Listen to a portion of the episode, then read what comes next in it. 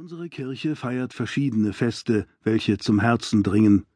Man kann sich kaum etwas Lieblicheres denken als Pfingsten und kaum etwas Ernsteres und Heiligeres als Ostern. Das Traurige und Schwermütige der Karwoche und darauf das Feierliche des Sonntags begleiten uns durch das Leben. Eines der schönsten Feste feiert die Kirche fast mitten im Winter, wo beinahe die längsten Nächte und kürzesten Tage sind, wo die Sonne am schiefsten gegen unsere Gefilde steht und Schnee alle Fluren deckt, das Fest der Weihnacht. Wie in vielen Ländern der Tag vor dem Geburtsfeste des Herrn der Christabend heißt, so heißt er bei uns der Heilige Abend, der darauf folgende Tag der Heilige Tag und die dazwischenliegende Nacht die Weihnacht. Die katholische Kirche begeht den Christtag als den Tag der Geburt des Heilandes mit ihrer allergrößten kirchlichen Feier. In den meisten Gegenden wird schon die Mitternachtsstunde als die Geburtsstunde des Herrn mit prangender Nachtfeier geheiligt, zu der die Glocken durch die stille, finstere, winterliche Mitternachtluft laden, zu der die Bewohner mit Lichtern oder auf dunklen, wohlbekannten Pfaden aus schneeigen Bergen an bereiften Wäldern vorbei und durch knarrende Obstgärten zu der Kirche eilen, aus der die feierlichen Töne kommen, und die aus der Mitte des in beeiste Bäume gehüllten Dorfes mit den langen, beleuchteten Fenstern emporragt. Mit dem Kirchenfeste ist auch ein häusliches verbunden. Es hat sich fast in allen christlichen Ländern verbreitet, dass man den Kindern die Ankunft des Christkindleins, auch eines Kindes des wunderbarsten, das je auf der Welt war,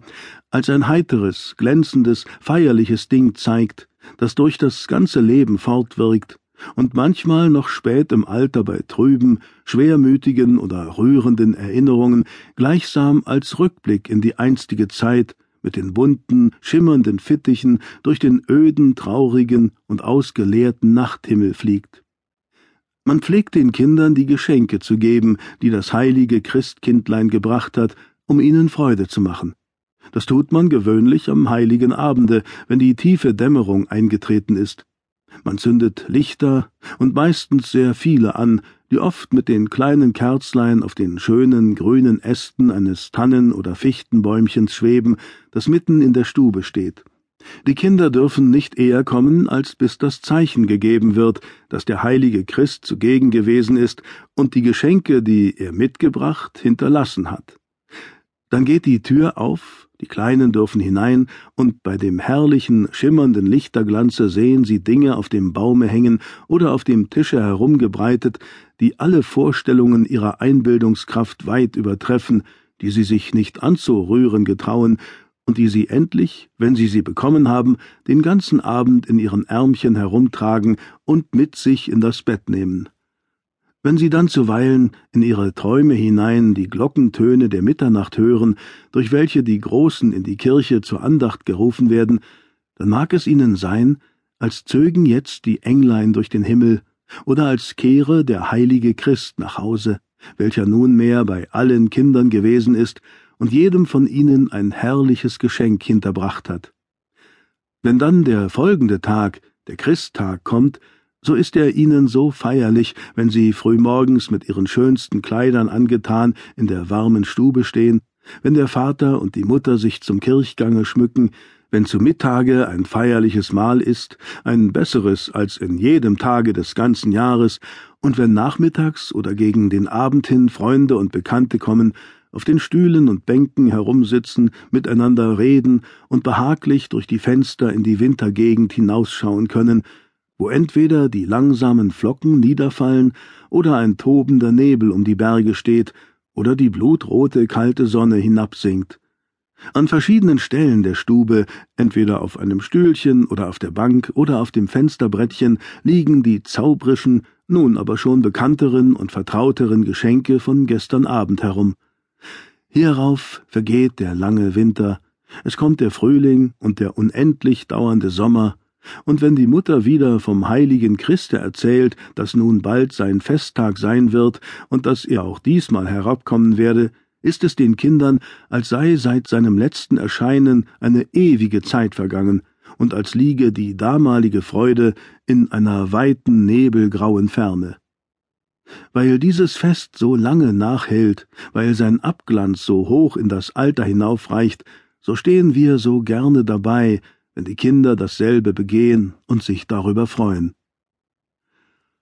In den hohen Gebirgen unseres Vaterlandes steht ein Dörfchen mit einem kleinen, aber sehr spitzigen Kirchturme, der mit seiner roten Farbe, mit welcher die Schindeln bemalt sind, aus dem Grün vieler Obstbäume hervorragt und wegen derselben roten Farbe in dem duftigen und blauen Dämmern der Berge weithin ersichtlich ist.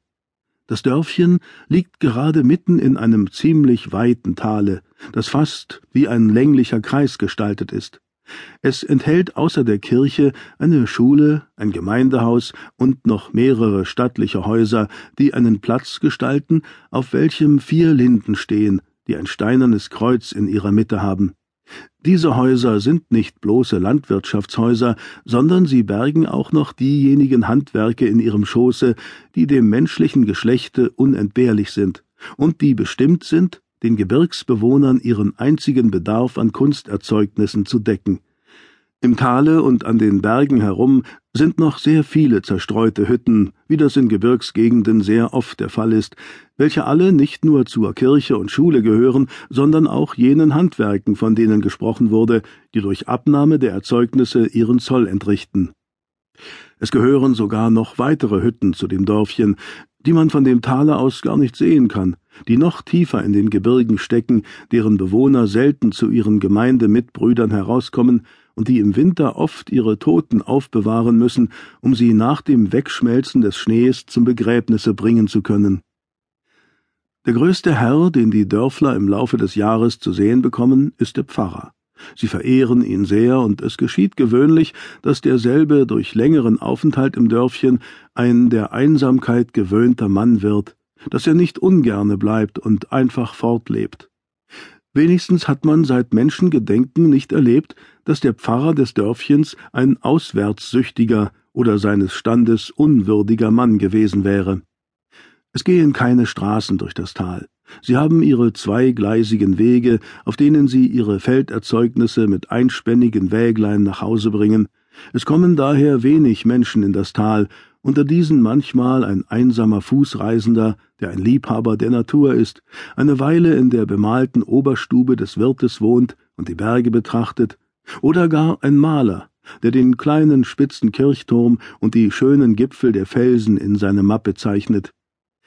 Daher bilden die Bewohner eine eigene Welt, Sie kennen einander alle mit Namen und mit den einzelnen Geschichten von Großvater und Urgroßvater her, trauern alle, wenn einer stirbt, wissen, wie er heißt, wenn einer geboren wird, haben eine Sprache, die von der der Ebene draußen abweicht, haben ihre Streitigkeiten, die sie schlichten, stehen einander bei und laufen zusammen, wenn